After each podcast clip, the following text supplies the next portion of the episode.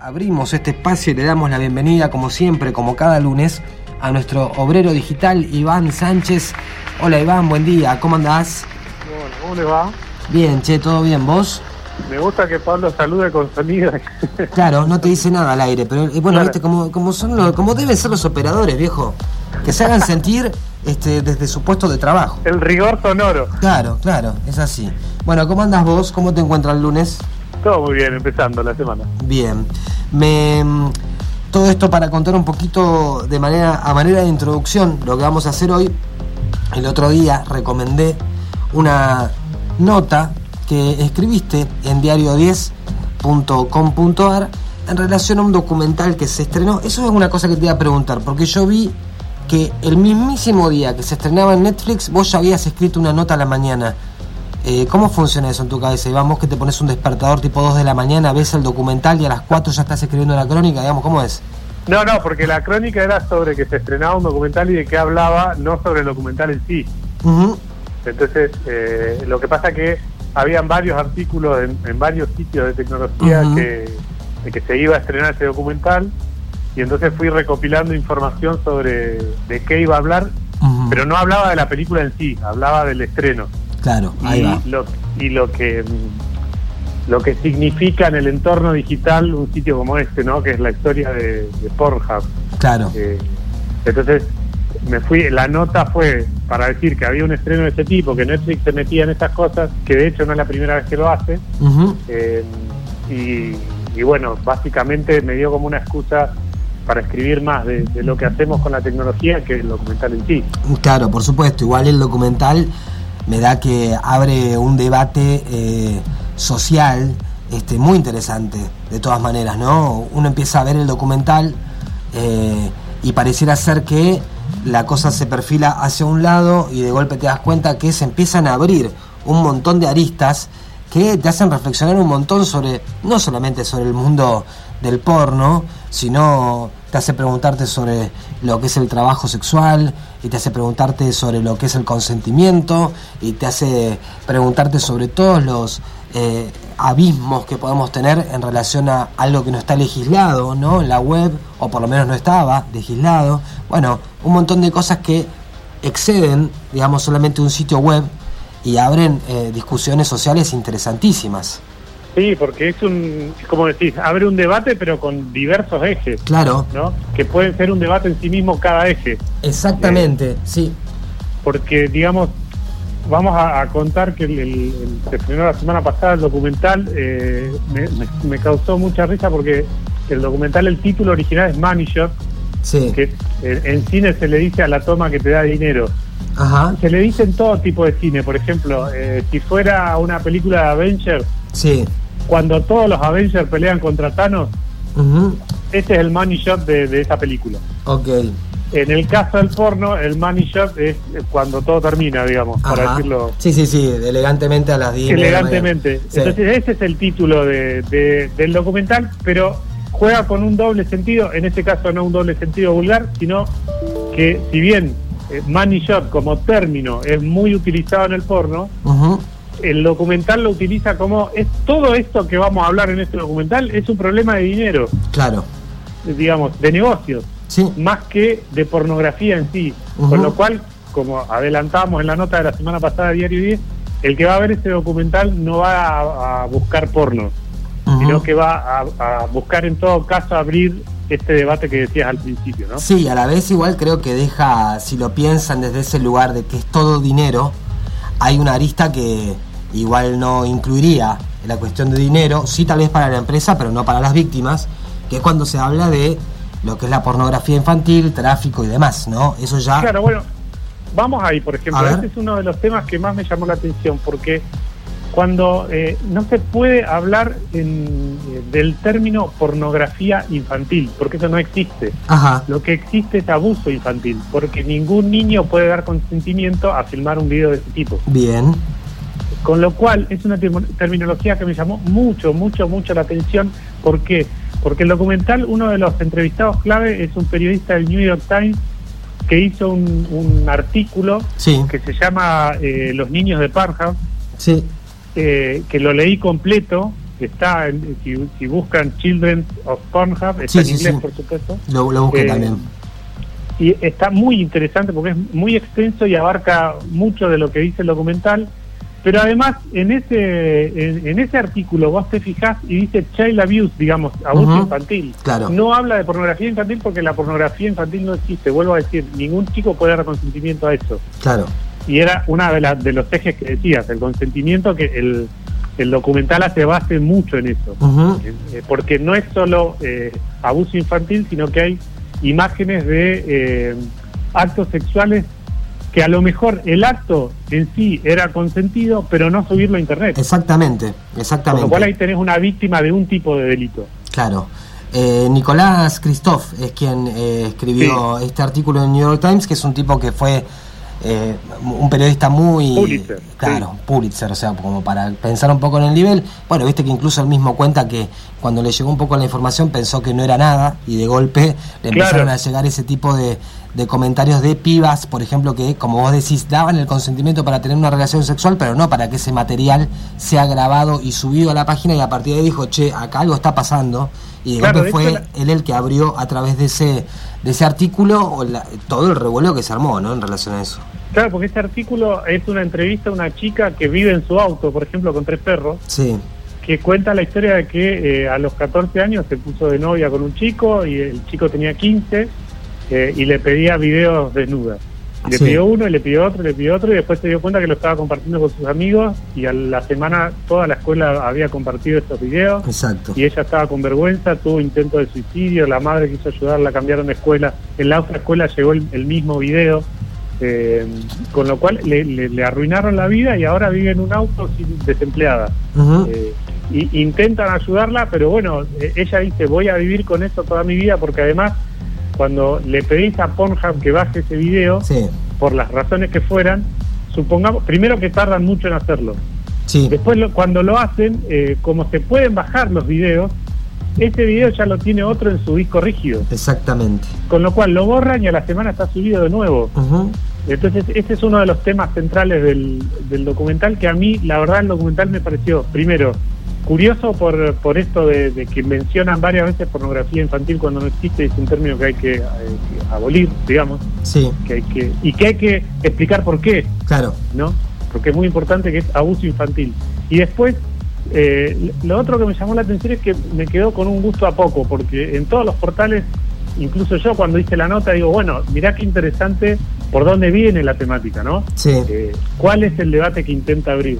Y la verdad es que me quedé con un gusto muy a poco, porque de hecho el, artículo este que mencionamos, creo que entrevista, no, no sé si a tres, cuatro o cinco personas que fueron víctimas de algún, digamos, él le dice sobrevivientes de Pornhub. sí. Eh, pero la, la película se queda con la palabra de este periodista, de algunas actrices, productores, eh, creadoras de contenido, pero no habla con ninguna víctima no creo que no se pueda conseguir como entrevistada. Y entonces la, es la palabra, incluso ponen la palabra de los dueños de Pornhub. Sí, sí. Cuando, no directamente, pero cuando tuvieron que dar una audiencia pública. Exactamente.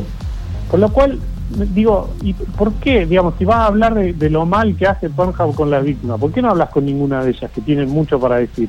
De hecho, hay un protagonismo casi exacerbado de una mujer que, que al final medio que la, la la exponen, que es una mujer, una activista que quiere que cierren Pornhub, que hace campañas públicas y está juntando firmas para que cierren el portal, y terminan diciendo que es esposa de un, eh, de un no sé si concejal, ahora no, no recuerdo bien el cargo político tenía el marido, de la ultraderecha. Sí. Y lo que se explican es que la ultraderecha lo que quiere es eh, eliminar el, el portal por razones ideológicas más que por por una víctima. Sí.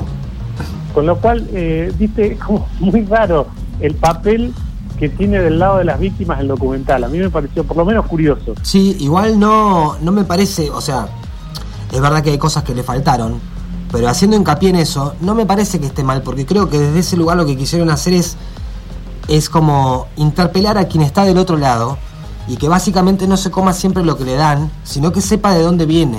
Porque después, en todo caso es eso, ¿viste? Vos decís, bueno, eh, hay un grupo que está queriendo eh, bajar esta página web. Que por otro lado también era bastante raro el asunto, porque no era que, o sea, pensaban, tal vez de manera ingenua, que bajando esa página web no iba a existir más la pornografía en el mundo, digamos, viste, como bueno chicos, eso, si estamos pensando en eso ya estamos cerrados, estamos dando la batalla equivocada.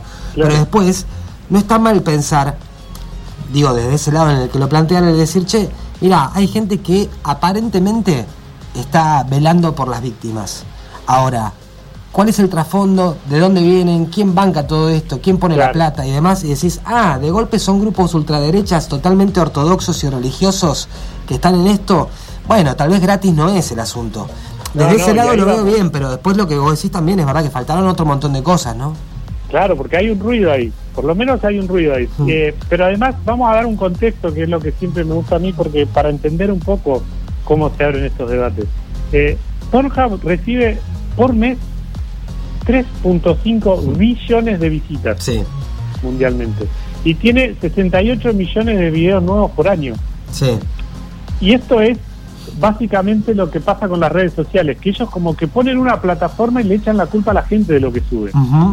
Que una de las cosas que dice, que propone Nicolás Christoph en su, en su artículo, son tres soluciones, que de hecho están en el documental, él propone tres soluciones para mejorar sin eh, eliminar el negocio de los que se llaman performers o los actores porno, o quienes viven de esto, eh, que no es solo que lo hacen por consentimiento, sino que viven de eso. Sí, sí, lo toman como el trabajo, sí, el trabajo sexual. trabajo. Este, él propone tres eh, soluciones. Primero, el registro y verificación de usuarios, que es lo que no tenía Forja hasta hace un tiempo. Ahora, la verdad que no sé cómo el, el documental no dice, no, no dice cómo cómo te podés eh, crear un usuario en Pornhub. Pero, eh, por, ejemplo, en cualquier red social, incluso hoy, en Twitter, en Facebook, con un mail y un nombre ficticio, te podés hacer una cuenta. Ahí decían que tenés que poner una foto de tu documento y algunas cosas claro, así. Esa es la solución que propone, que vos te hagas responsable por lo que subís. Claro. Y en algún momento aparece una denuncia por eso que subiste, el responsable sos vos y no la plataforma. Exacto. Pero para eso si la plataforma no lo hace, el responsable es la plataforma, el dueño de la plataforma. Después, lo que dice es mayor moderación, uno de los números que dice el documental y que está en el, en el artículo también, es que por ejemplo Pornhub dice, declara que tiene alrededor del mundo, alrededor del mundo 80 moderadores. Que nada, nada. Nada, porque si son 68 millones de videos. No Claro, de hecho, eh, Facebook dice que hasta 2019 tenía 15.000. Ahora con los despidos, no sé cuántos mm. serán, pero fíjate, de 80 a 15.000 hay un número de diferencia. Eh, después, eh, por ejemplo, hay que tener en cuenta que una pata también que está poco vista en el documental es el consumidor de ese contenido. Porque, por ejemplo, hay si vos pones en Google Young Porn, que es porno joven, por traducirlo de alguna manera, son te tira como resultado 920 millones de videos. Con lo cual, digamos, no es solo Pornhub el problema, a eso voy. Sí, sí, claro. Es cómo lo usamos, cómo se interrelacionan todas las plataformas eh, y después te dice que, por ejemplo, entre esas búsquedas, el, viste que hay un, ahora no me, no me acuerdo las siglas, pero en el documental mencionan a un eh, como una asociación que vela por los eh, derechos de, los niños y los niños abusados en Internet. y que sí. Esa es eh, una organización estadounidense. Ellos tienen les pidió en el artículo Cristo que si tenían registro de cantidad de videos de, abuso infantil y ellos dijeron que en 2015 tenían un registro de 6 millones y medio de, videos que andaban dando vuelta por internet y en 2019 69 millones de videos. O sea, fíjate que no solo están perdiendo la batalla, sino que se multiplica, o sea, como no, van a dar con el frente de batalla claro, directamente. Y después, que Pornhub es, digamos, eh, una empresa de marketing digital hizo como un estudio de, de, de las grandes plataformas y dice que Pornhub es el tercer eh, la tercera plataforma con mayor impacto social detrás de Facebook y Google. O sea, viene Facebook, viene Google del siglo XXI, ¿eh? Sí. Y eh, el tercero es Pornhub, por delante de Microsoft, de Apple, Amazon, lo que pidas. Con lo cual, ahí nos damos cuenta de que hay una, vuelvo a decir, una pata son los que suben estos videos. Sí. Otra pata es la plataforma que no modera correctamente y la otra somos nosotros. Y digo nosotros para generalizar los consumidores, ¿no? Eh, porque en todo caso, hagamos una o no hagamos una acción de cierre en el portal o no cierre en el portal, también está la indiferencia ante lo que pasa de un abuso infantil, vuelvo a decir. Entonces, eh, y la tercera pata que dice Cristo también como posible solución, habíamos dicho el registro de usuario, la validación, la más moderación de, los videos que están ahí en la plataforma, y la tercera es que no se puedan bajar los videos, que no se puedan descargar. Algo que parece obvio, pero que eh, evidentemente no lo es. Claro. Este, y bueno, y digamos, en esta ensalada, eh, lo, que sí hace mucho hincapié, eh, que eso sí está interesante en el documental, es qué es el trabajo del, del contenido sexual, digamos. Porque inclusive hay una chica que creo se llama, eh, la tengo anotada acá, Buenadora, sí. que es una chica que forma, digamos, parte de no solo el movimiento body positive, eh, de la imagen positiva del cuerpo, sino que además hace contenido sexual y, tiene premios y tiene, eh, siendo una chica fuera del canon de belleza que conocemos todos, de los grandes medios. Eh, y esa es una de las que dice, bueno, esta es mi, esta es mi forma de vivir, es mi trabajo. Vos vas a la oficina, yo pongo mi cámara en, en mi habitación. y ya está, sí. Y pero aparte la edito, la, subo, hago las relaciones públicas, digamos, es todo un productor de la industria del cine todo en uno. Claro, porque incluso en ese momento también la queja era qué pasaba con lo que eran otrora las productoras de este tipo de contenidos, que muchas veces eran los que cometían abusos, opresiones o violencia contra las personas que ejercían ese trabajo. Eh, entonces, cuando empezaron a ver que podía proliferar lo mismo una persona produciendo su propio contenido sin tener que tener jefes, subiéndolo a una plataforma y pudiendo garantizar que de esa misma manera podían monetizarlo, decían, ok, esto es la gloria. Mirá si me voy a someter a un chabón que me trata mal detrás de la cámara, si yo lo puedo hacer solo en mi casa y seguir ganando plata. Claro, bueno, pero ahí vamos a una de las claves, porque decíamos, toda la discusión es money shot, volvemos al principio. Eh, es un problema de dinero, porque lo que arruinó Pornhub básicamente es un modelo de negocio. Entonces, partamos de esa base para entender todo, todo lo que está pasando. Porque la productora que tenía distribución, sí. que eso, por ejemplo, en el mundo del cine todavía hoy sigue existiendo. Si vos no haces una película para Disney, hmm. lo más probable es que estés en muy pocos cines o que no llegues nunca a una pantalla de cine. Sí. Y pases directamente o al video o, o alguna plataforma. Sí. De hecho, hoy grandes producciones se hacen directamente a las plataformas. Sí. Con lo cual, eh, lo que arruinó es un modelo de negocio. Las productoras ya no, no tienen manera de competir ante tanto contenido gratuito dando vuelta por ahí. Exacto. Bueno, pero fue lo que pasó con Pirate Bay o cosas así en la música. Claro, claro, bueno, hay que ver, sí, terminás de ver Manager y tendrías que ver la serie de, de, Spotify. De Spotify, claro, que esa si querés otro día la charlamos, a mí me encantó, pero bueno, ah, me encantó, no sé, todavía está buena, pero bueno, no sé, otro sí, por los puntos de vista está buena. Claro, claro porque va cambiando los puntos de vista. Bueno, y en esto del negocio, que arruinó un modelo de negocio, eh, hay que tener en cuenta que están pasando cosas muy eh, muy llamativas en Estados Unidos. Por ejemplo, yo les, les adelanté algo la semana pasada, vieron que Estados Unidos quiere prohibir TikTok de cuajo. Sí. quiere que en Estados Unidos no haya más TikTok. ¿Por porque dicen que hay una. Sí, bueno, sí, porque Claro, porque son chinos y listo. claro, porque son chinos y listo y nos están espiando. Claro básicamente, ¿cuál fue la solución que encontraron la semana pasada? No sé si te enteraste. A ver. Venderle una parte de la empresa de ByteDance, que es la dueña de TikTok, a un eh, financista estadounidense. Ajá.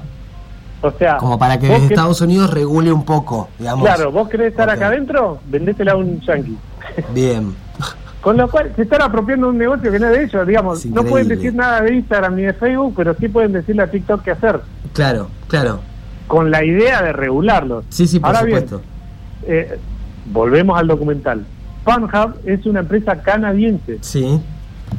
¿Y qué pasa? Lo mismo, digamos, el problema de este organismo que decíamos de los chicos es que el, la empresa no, no tiene que rendir cuentas a Estados Unidos, pero es lo más visto de Estados Unidos. Es lo mismo que, bueno, podríamos discutir lo mismo con la droga. Claro, claro.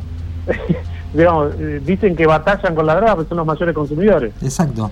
Entonces, eh, ahí hay un tema interesante, porque en realidad, ¿qué está pasando? ¿Qué quieren comprarlo? ¿O quieren bajarlo para que en Estados Unidos tenga su propia plataforma con esa misma cantidad de visitas? Y si, es, si fuera así, si hay entes encargados de tratar de evitar el abuso infantil, ¿van a hacer lo mismo si la empresa fuera estadounidense que si es canadiense? Porque el consumidor está igual, ¿eh? Sí, sí, sí. Entonces, estas tres patas que hablábamos de la de, la, de, quiénes son los, los protagonistas de, este, de esta historia, eh, hay también un juego de dinero que no deja estos intereses espurios eh, a la vista. Entonces, a mí me, me, parece que hay que prestar un poco de atención a eso, ¿no? A que todo es por plata, digamos, todo, todo problema que pueda pasar con Pornhub es por plata y que los usuarios deberíamos ser más eh, conscientes de lo que hacemos y dónde estamos, porque, eh, digamos, no es acusar a que todos vemos abuso infantil en Internet, ¿no? Que somos consumidores de eso. Pero si sabemos que existe en un lugar al que accedemos para ver otras cosas, ¿por qué no combatirlo? Claro. ¿O por qué no decir algo? El tema es que me parece que lo que, lo que muchas veces nos falta es, es eso de lo que muchas veces hablamos también acá, que es el ser eh, consumidores responsables de todo, en todo sentido, digamos, ¿no? Con un lugar abierto, amplio, porque si no, parece que nadie tiene la culpa de nada o siempre la tiene el otro, en realidad. Claro, sí, totalmente. Sobre todo, y qué sé yo, a mí me parece que hablar de abuso infantil también es como muy extremo, que lo es, eh, pero muchas veces las decisiones estas del usuario están en los, en los pequeños detalles. Por ejemplo, eh, en esto que hablaba eh, la chica esta de 14 años de videos, que no, sé, por ejemplo, hay otro documental que a mí me pareció mucho más interesante que este en Netflix, que es el de Pamela Anderson. Sabes que lo tengo marcado y no lo vi es muy, muy, yo lo vi así como diciendo, bueno, a ver, todos mm. hablan de este documental, a ver qué pasa. no, no, no, era un tema que me interesara de por sí como este. Sí. Eh, y lo vi y me, y me sorprendió, la verdad tengo, tengo que decir que me sorprendió porque te muestran esto que eh, me contaba un amigo que está haciendo documentales, que te piden los jurados de documentales en festivales de cine, que es que el, el director del documental no cuente como en tercera persona, como que no ponga la cámara en un lugar donde, uy, mira, descubrió este tema y entrevista a varios especialistas y los especialistas te dicen qué pensar. Ajá. Sino que te dicen, viví eso que estás contando. Claro. Y cuando van a entrevistar a Pamela Anderson, la van a entrevistar desde un lugar, eh, ella sentada casi en pijama, se diría, en, el sillón del living de su casa y charlando, no dando una entrevista claro. con su entrevistador. Y mm, eh, y está muy interesante cómo ella cuenta que fue no solo la primera viral, sino que además fue la primera cancelada. Eh, sin, sin saber que, era esto, ¿no? Sí. Eh, pero es parte de lo mismo, porque ella tenía, un, ella y su marido, tenían unos videos de una luna de miel guardados en una en una caja fuerte, donde tenían todos sus videos, instrumentos de Tommy Lee, eh, tenían un montón de cosas, y en un momento reformaron la casa y le robaron del, digamos que parece que quedó abierta porque era una caja fuerte que, estaba remodelando toda la casa y la sacaron del lugar a la caja fuerte y la pusieron en otro lugar. Sí. En algún momento eso se abrió y alguno de los albañiles vio que estaba abierto y borró los, eh, digamos, robó los videos y no las otras cosas que estaban ahí. Y eso después se, hizo hizo plata con ese video que lo robó. Pero además te cuenta el documental que después hicieron, hay una serie creo, no sé si de Star Plus o cuál, que es la vida de Pamela y Tommy Lee, Ajá que esa serie no le pagaron ningún derecho, no le pidieron consentimiento para hacer la serie. Ajá. Que cuenta cómo le robaron el video. Y, era como volver a vivir, dice que no la vio la serie, porque los hijos le contaban cómo era la serie, porque ella no podía verla al día de hoy. Claro. Y ni siquiera le preguntan si pueden hacer una, una serie sobre su vida, ¿entendés? O sea, es como que fue, eh, sé que es muy fuerte decirlo, pero que fue violada varias veces. Sí. Eh, desde lejos, pero violada, en su intimidad. Y me pareció muy interesante y, tiene que ver con este documental en relación a que tal vez, eh, no sé cuántos de nosotros hayamos visto, no buscando en Google, pero visto que estaba el video de, Pamela Anderson, o el video de tal famosa, o el video, yo me acuerdo, también la pasó muy mal Silvina Luna. En su momento, también en el documental este se hablaba de alguna de alguna tipo celebrity de Estados Unidos eh, alguna modelo, supermodelo también, como lo fue Pamela Anderson en su momento, pero una más actual, no recuerdo ni su nombre, como una Kardashian o algo así, eh, también hablaban un poco. Eh, lo, lo, tocan ahí medio por arriba, pero lo, marcan. Claro, porque ahí volvemos al tema del consentimiento, digamos. Claro. Pamela tenía su video que hizo con su marido y lo tenía guardado para ella, nada, para nada más. Sí. Este, y, nadie tenía derecho a usufructuar eso. Entonces, eh, digo, a eso voy con, con la pata del usuario, ¿no? Con que decir, ay, qué gracioso que está este video, mirá, todos lo vieron, todos están comentando, o, lo pasan amigos por WhatsApp, o qué sé yo, qué sé cuánto, o se hacen memes eh, sobre eso. Entonces, eh, nada, ser un poco más consciente de, que detrás hay vidas que en el caso de Pamela Anderson tenía para subsistir, pero por ejemplo ella cuenta en ese documental que, su carrera no fue como lo, hubiera soñado o como venía siendo. Claro. No, pudo ser más actriz porque era un objeto sexual que del que ella no manejaba. Porque de última, si vos lo manejabas, decidís. Pero, es que la, la diferencia justamente radica en eso. Alguna figura pública, no sé lo que le pasó a Florencia Peña, ponele, alguna persona así puede manejarlo y tiene una espalda y una personalidad y lo que sea, tal vez un poco más fuerte, más allá de lo que le haya costado. Hoy Florencia Peña puede reconocer que la vulneraron, pero a la vez es como que se pudo sobreponer. Una piba X, incluso siendo menor de edad o lo que sea, ¿cómo puede sobreponerse a eso? ¿no? Esa es la gran diferencia, tal vez, porque los recursos en todos los sentidos, ¿no? Y la formación también hacen que alguna, algunas personas les pueda resultar, no digo fácil, pero un poquito más simple y a otras básicamente las acompañará toda la vida y andás a ver si alguna vez pueden reponerse a eso. Claro, y exigir desde nuestro lugar que las plataformas se hagan cargo de lo que hacen también. Sí, eso también es clave, porque si no simplemente son receptoras de claro, y listo, ¿viste? Claro, y la culpa es del que lo sube. Y no, sí, la culpa es él del que lo sube y vos que permitiste subirlo. Exacto. Dos cosas. Exacto. Este, me parece que es un poco deja el documental y está bueno como, como dentro de todas las patas del debate que, que casi que tocamos, este, que, deje eso, que deje como diciendo, bueno, alguien se tiene que hacer responsable de eso que está mal. Sea quien sea, caiga quien caiga. bueno, Iván, gracias como siempre. Seguimos pensando, reflexionando la semana que viene. ¿eh? ¿Te parece bien? Dale. Dale. Bueno, gracias. Un abrazo grande. un abrazo a los dos. Hasta luego. Iván Sánchez pasaba por aquí, nuestro obrero digital, en este caso hablando sobre el documental que Netflix propuso sobre Pornhub, pero en realidad hablando más sobre lo que tiene que ver con ese, ese tráfico de información que se produce en Internet y que a veces ni siquiera pensamos cuáles son los límites ni eh, tampoco cuáles son las consecuencias que puede tener para un montón de gente, ¿no? Es lo que pasa muchas veces. Al no estar regulado del todo y al haber como vacíos legales por todos lados, pareciera que es en un punto tierra de nadie, pero en esa tierra de nadie hay un montón de gente que se ve afectada y muchas veces esa afectación dura para toda la vida.